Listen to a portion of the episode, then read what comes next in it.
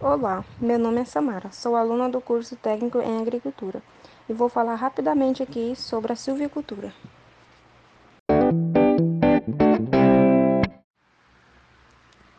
Silvicultura é a arte a ciência que estuda as maneiras naturais e artificiais de restaurar e melhorar o povoamento nas florestas, para atender às exigências do mercado.